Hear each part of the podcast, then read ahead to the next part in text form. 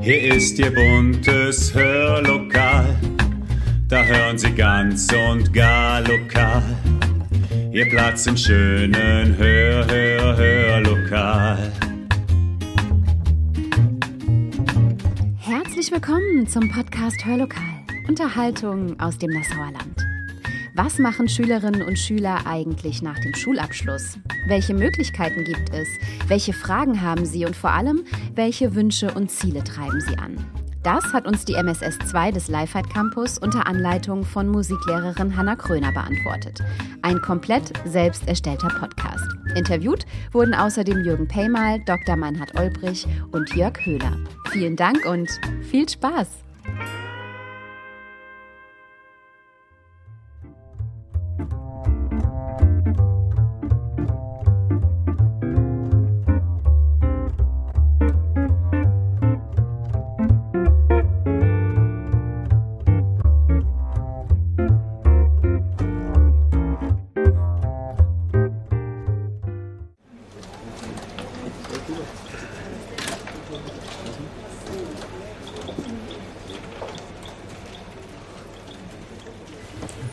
Begonnen habe ich dort 1953 und zwar mit den Fächern Pädagogik, Philosophie, evangelische Theologie, Geschichte und Französisch. Ja, meine Schuljahre in Summe waren elf Jahre. Das waren äh, zuerst neun Jahre Grund- und Hauptschule. Dann habe ich meine Ausbildung über den zweiten Ausbildungsweg gemacht. Und äh, nach der Hauptschule und der Ausbildung kam dann noch ein Jahr mittlere Reife und ein Jahr Fachoberstufe. Ja, ich wollte eigentlich ja Medizin studieren. Ähm, meine Noten waren aber nicht so gut und dann hätte ich warten müssen. Dann habe ich halt äh, Mathematik, bin Diplom-Mathematiker studiert und noch Physik dazu und bin dann in Schuldienst. Herzlich willkommen zu unserem Podcast, liebe Zuhörer. Wir besuchen gemeinsam das Privatgymnasium Lifeheit Campus in Nassau und befinden uns in der MSS 2. Der Start junger Menschen ins Leben, die Zeit also nach dem Schulabschluss, ist für viele ein Sprung ins Ungewisse. Wir haben unsere Großeltern und die Elterngeneration und die Lehrer in unserer Stufe interviewt. Natürlich fragen wir uns auch, was uns wohl nach der Schule erwartet. Studium oder Ausbildung? Wie und wo werden wir wohl in einer globalisierten und digitalisierten Welt leben? Viel Spaß beim Zuhören.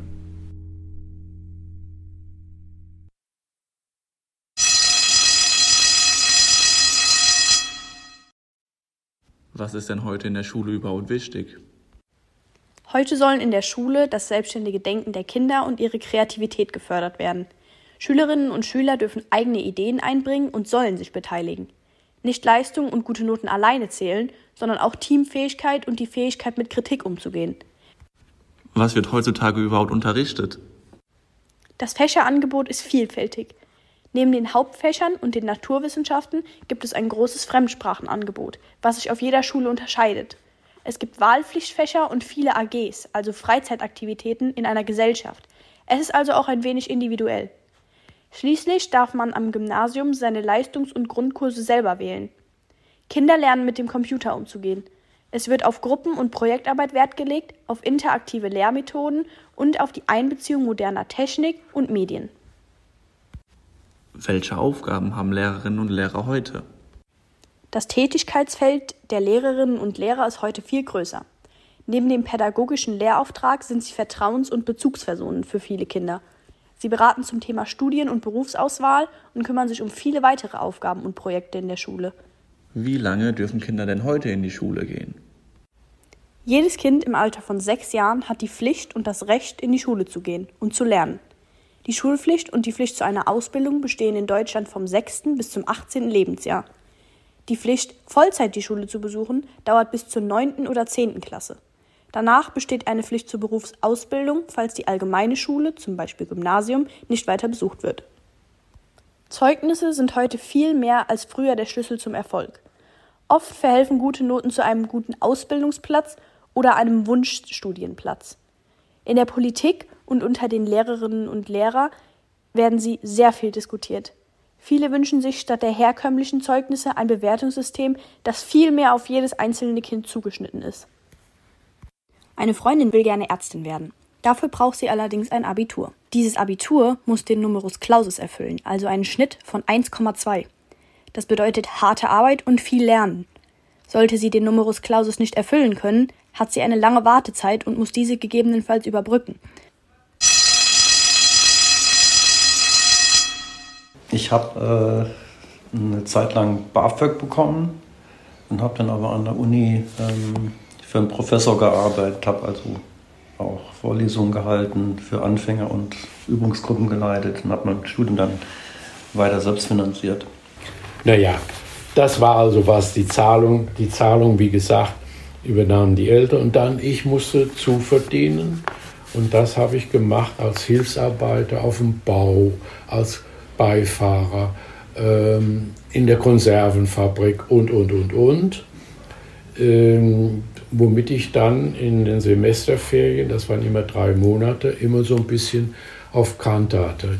Das erste Mal, wo ich, das ist vielleicht auch interessant, in Lahnstein auch bei Drahtschmidt existiert heute nicht mehr, auf der Rampe gearbeitet. Da wurden die Fähren, die Drahtrollen auf die Bahn gebracht. Da bekam ich 98 Pfennig. Jetzt muss man dazu sagen, ich konnte mir dann aber für 10 Pfennig ein Coca-Cola leisten, wenn ich mutig war. Und später, die Höchstverdienste, die ich später hatte bei den Arbeiten, das war 1, 1 Mark 50 ungefähr, nie mehr. Und wie gesagt, das war, war das Geld, was ich dann einbrachte in den, bei meinen Semesterferienarbeiten um meine Eltern eben zu entlasten. Das ging gar nicht anders. Ja, ich habe eigentlich sehr früh begonnen, in allen Schul- und Semesterferien zu arbeiten. Ich habe die immer komplett ähm, durchgearbeitet. Ich habe auch gerne samstags und sonntags mal in McDonald's ähm, gearbeitet oder an anderen Stellen. Und dann hatte ich Glück, meine Eltern haben zu jeder Zeit meine Ausbildung unterstützt und haben mir auch die Wohnung bezahlt. Hat sie BAföG unterstützt? Nein, das habe ich nicht benötigt. Was ist denn BAföG überhaupt? BAföG ist das Bundesausbildungsförderungsgesetz, das die Förderung von bedürftigen Auszubildenden, Schüler und Schülerinnen sowie Studierenden regelt. Wenn sich deine Eltern die Finanzierung deines Studiums nicht leisten können, springt der Staat ein und zahlt BAföG. Die eine Hälfte davon, maximal 10.000 Euro, musst du nach dem Studium zurückzahlen. Die andere gibt's geschenkt. Um von BAföG zu profitieren, musst du einige Voraussetzungen erfüllen. Welche Voraussetzungen müssen denn erfüllt werden? Über den Daumen gepeilt können Studierende mit einer BAföG-Teilförderung rechnen, wenn ihre Eltern von Steuerabzug und Sozialversicherungskosten etwa 40.000 Euro im Jahr zur Verfügung haben. Beträgt das jährliche Nettoeinkommen etwa 20.500 Euro oder weniger, kann eine BAföG-Vollförderung in Betracht kommen. Wer erhält denn alles BAföG? BAföG erhalten in der Regel deutsche Studierende und Praktikanten oder Praktikantinnen und unter bestimmten Voraussetzungen auch Schüler oder Schülerinnen und ausländische Studierende. Zu Beginn des Bachelorstudiums darf man nicht älter als 29 Jahre alt sein. Zu Beginn des Masterstudiums nicht älter als 34 Jahre. Wann erhält man denn BAföG? Das BAföG soll spätestens am letzten Tag des Vormonats auf dem Konto sein. Wann ist dieses Ge Gesetz in Kraft getreten? Die erste Ausbildungsförderung für Studierende gab es bereits 1957 nach dem Honecker-Modell. Das Geld wurde in diesem System aufgrund von Richtlinien vergeben.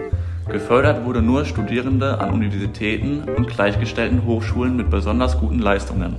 In Kraft getreten ist es am 1. September 1971. Warum sollte ich BAföG beantragen und inwiefern profitiere ich davon? Dir wird die maximale Hälfte des Geldes vom Staat geschenkt. Die maximale Verschuldung ist auf 10.000 Euro 10 gedeckelt. Du zahlst keine Zinsen, anders als bei Studienkrediten und Co. Die Rückzahlung beginnt erst Jahre später. Du musst weniger jobben und hast mehr Zeit zum Studieren. Wie viel BAföG bekommt man denn am Ende? Ab dem Wintersemester 2020-2021 beträgt der BAföG-Höchstsatz für Studierende, die nicht im Haushalt ihrer Eltern leben, je nach Alter unter 25 Jahren 752 Euro pro Monat, zwischen 25 und 29 Jahren 861 Euro pro Monat und ab 30 Jahren maximal 941 Euro pro Monat.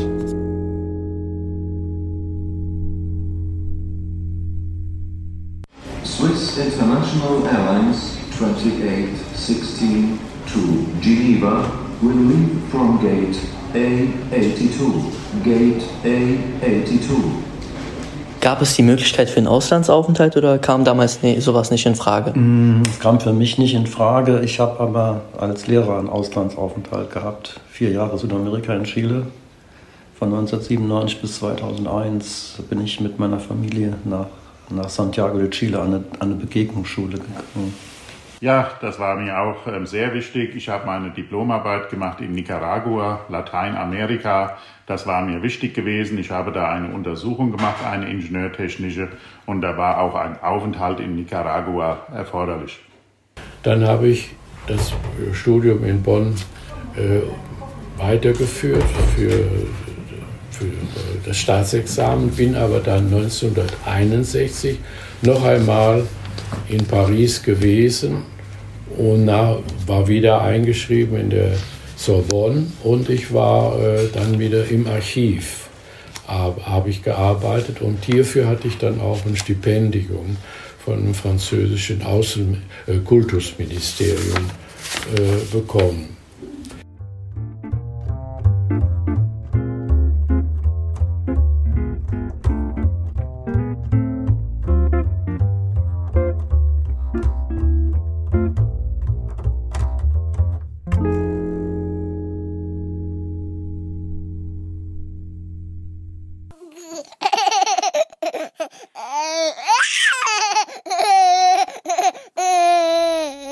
Was ist, wenn ich aber eine Familie haben will?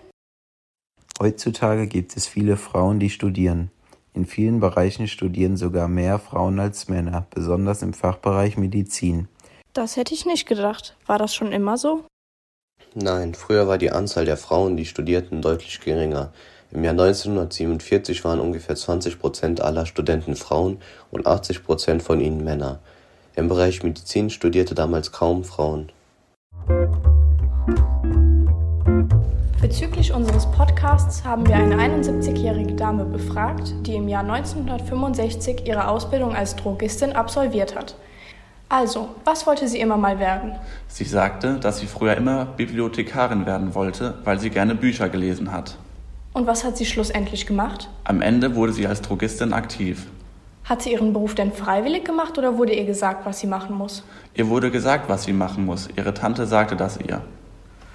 Und warum hat es mit ihrem Traumberuf nicht geklappt?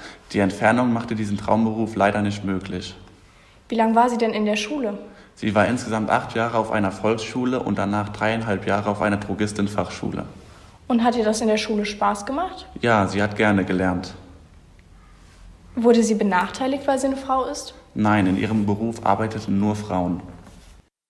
Wie sieht das heute aus? Mittlerweile hat sich einiges geändert. Ungefähr zwei Drittel aller Familien sind mittlerweile Zweiverdienerfamilien. Es gibt mittlerweile auch Hausmänner, die sich um den Haushalt, um die Kinder kümmern und sie erziehen. Oft wird der Haushalt zwischen Mann und Frau aufgeteilt. Die Erziehung wird meist zwischen beiden aufgeteilt, weshalb es mittlerweile die Elternzeit gibt, die sowohl Frauen als auch Männer nehmen können.